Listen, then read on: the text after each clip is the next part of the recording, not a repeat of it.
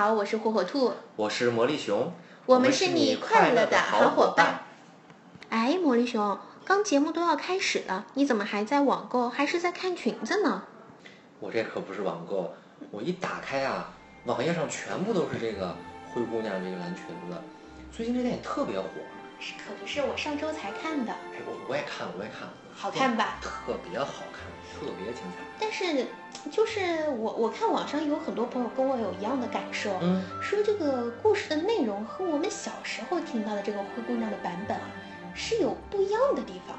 不知道你有没有这种感觉？哎，的确是这样子的。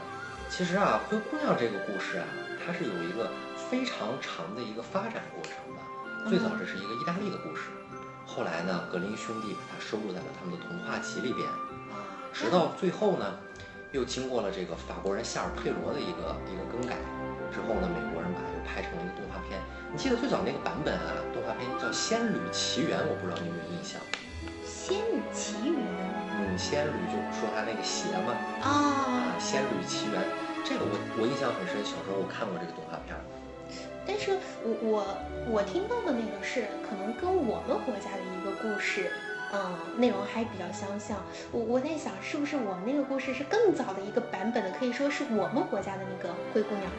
是的，我们国家也有一个灰姑娘。是我我只我内容可能时间太长记不住，但是嗯，主人公的名字很有特点，叫叶县，是不是？叶县，这是一个咱们解放前的故事啊，唐朝的时候。啊，那解放的离解放前还远着 对，呢。唐朝的时候啊，有一个叫叶县的姑娘，嗯，她呢有一条金鱼，后来呢，他的这个继母啊就把这个金鱼给害死了。那怎么害的我也不知道。就像呃我们这个呃灰姑娘版本当中继母去虐待她一样。后来呢，他把这个金鱼的骨头拔了出来，然后呢，就有神仙帮助他，也给了他一身华丽的服装，然后去参加了一个盛大的宴会，认识了一个异域的王子，也也过上了幸福快乐的生活。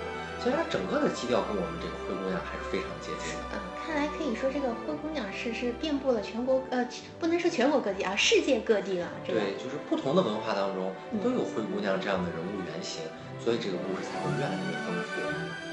但是呃，很多网友朋友不仅提出了这个内容版本的不同，还有在海报当中，不知道你发现没，这个名称也不一样，它不是叫灰姑娘，对，她叫 Cinderella。哎，对，是的，这个名字呀是最早的时候美国上映时候的名字，这是灰姑娘的真名。其实，啊，其实不叫灰姑娘，啊对是我们给她改的，我们叫灰她姑娘。叫这个名字，而且嗯其实很多的女孩啊，我发现她们都管自己叫 Cinderella，但她们其实不知道这个就是灰姑娘的名字。嗯，对我们叫她灰姑娘呢，一个原因就是因为他呢经受这个继母的虐待，经常要干很多的活儿，在这个灰尘里边儿，身上总是脏兮兮的。另外一个呢，其实这个灰也代表着他当时那种灰暗的、那种非常凄惨的一个境遇。可以说这个灰字用的很精准。对，所以说它才会流传的这么广，而且呢，灰姑娘朗朗上口，你觉不觉得？哎，还真是给人一种楚楚可怜这种这种感觉着，就觉得这小姑娘特别的，嗯对，而且她生活的这个环境确实很恶劣。嗯，那是在继母的虐待之下了。是的，但是你别说，她这个继母倒倒让我觉得好像在整个电影当中抢了主角的风头，包括这个海报当中的第一个人物图片也是这个后妈是吗？对，这个后妈在这个版本呀里边儿，的确是抢了主角的风头了，而且她找的这个演员凯特·布兰切特，也是现在好莱坞的一线最当红的女影星。这个演员我似乎在前段时间也特别火的一部电影当中，哦，对对对对，也出现过。精灵女王嗯，对而，且呢，她之前呢还在这个伊丽莎白辉煌时代里边扮演过英国女王，啊，怪不得这么有气质气质非常的高啊！贵。对是的，所以说呀，这是我在全片当中最喜欢的一个人物了。啊，我就想，我要是灰姑娘的爸爸，我也得把她给娶了。那我可比你现实多了。这一片当中，我最喜欢的就是那双水晶鞋。啊，是你别说那水晶鞋啊、我觉得如果真做成了那样子，你还真穿不起来。嗯，因为我更喜欢金子做的，我觉得金灿灿的会更漂亮。你果然是喜欢这种土豪的东西。实际上呀、最早的格林兄弟的那个版本里边儿，就是我们的经典版本里边儿，它的确是黄金哦，真的呀？对，为什么后来又变成了这个水晶，其实玻璃的换成了玻璃的，就是因为那个时候玻璃啊比这个黄金更加难加工，啊，对吧？你稍微加工把它嚓就碎了，而且呢，它呢它大小不能改变，哦，我觉得可能也对，我也考虑到？是这才这才。符合到它这个后来就只有灰姑娘才能够穿进去只有灰姑娘才穿，得所以她是王子唯一的公主。对，这才符合这个故事嘛。所以所以后来水晶鞋变成了流传最广的一个版本。所以这这部电影可以来说，在目前在我们国内播映的这个场次啊，包括这个票房啊，应该是相当的火爆。对，我看它前三天就有一点八个亿进账啊，真是非常火爆的一个电影。是我我在想就，就是这个故事，其实大家都知道，在没去看电影之前，都是大家其实就用我们话是倒着说都能说出来的。但为什么还有这么多人能去愿意花这个钱去看呢？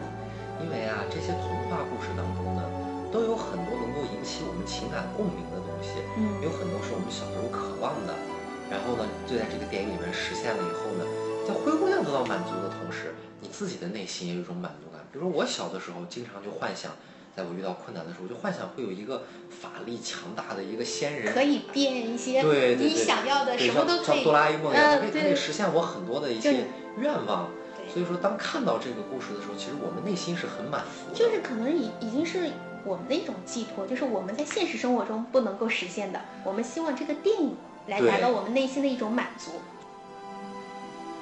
这种经典的童话作品呢，被搬上大荧幕翻拍成电影呢，也不是第一次了。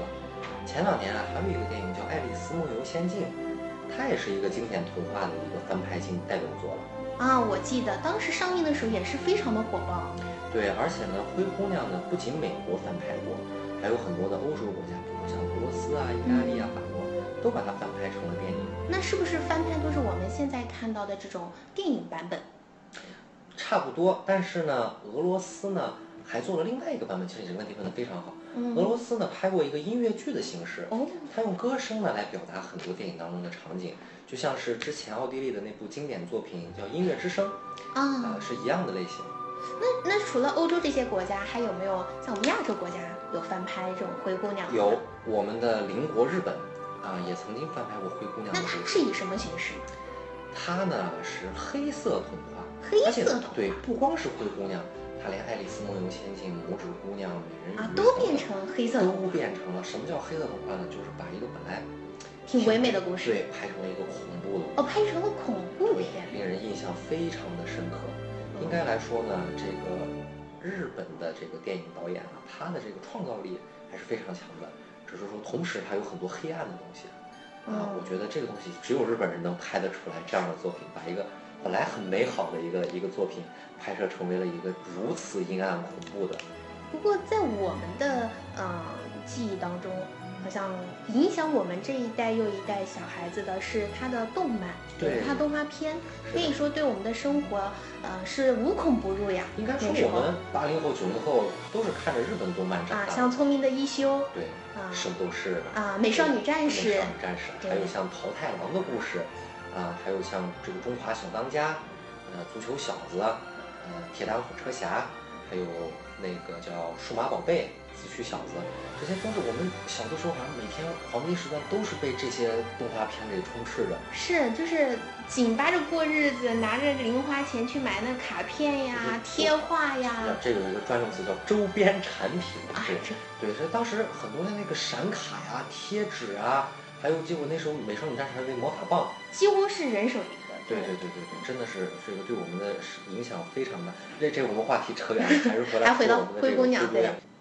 灰姑娘的这个故事呢，我觉得跟我们现在社会想要传达的一个主题思想是非常吻合的。我不知道你有没有这种感受？比如她善良的品质是吗？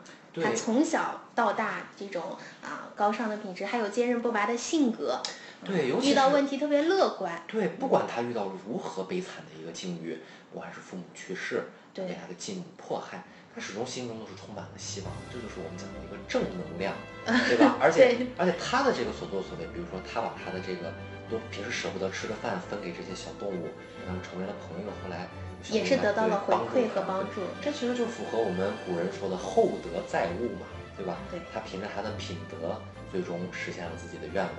所以这个片子来说，传递给了我们都是满满的正能量，看完之后让人心情很愉悦，还能有很多的感触。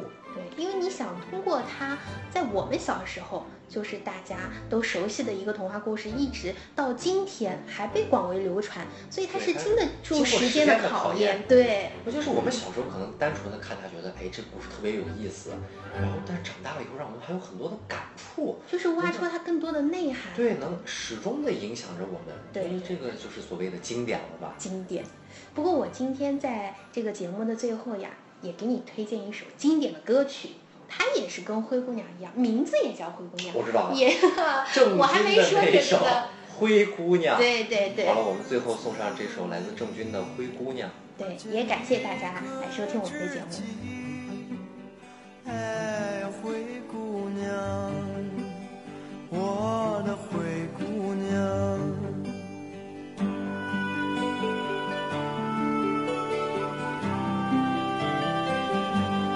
也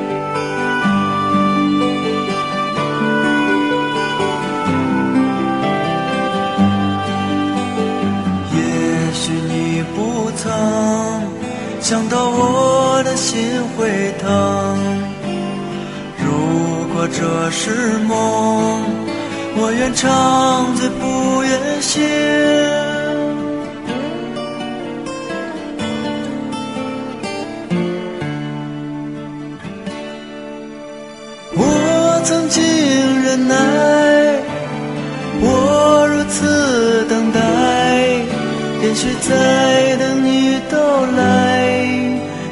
在等你到来。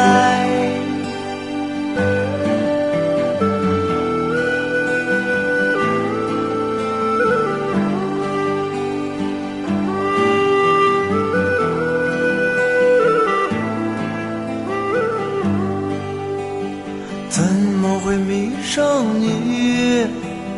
我在问自己，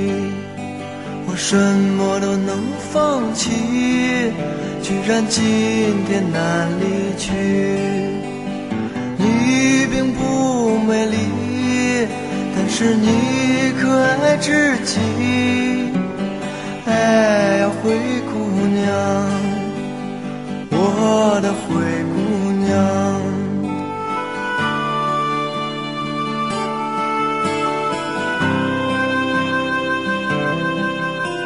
我总在伤的心，我总是很残忍，我让你别当真，因为我不敢相信你如此美丽，而且你可爱至极。哎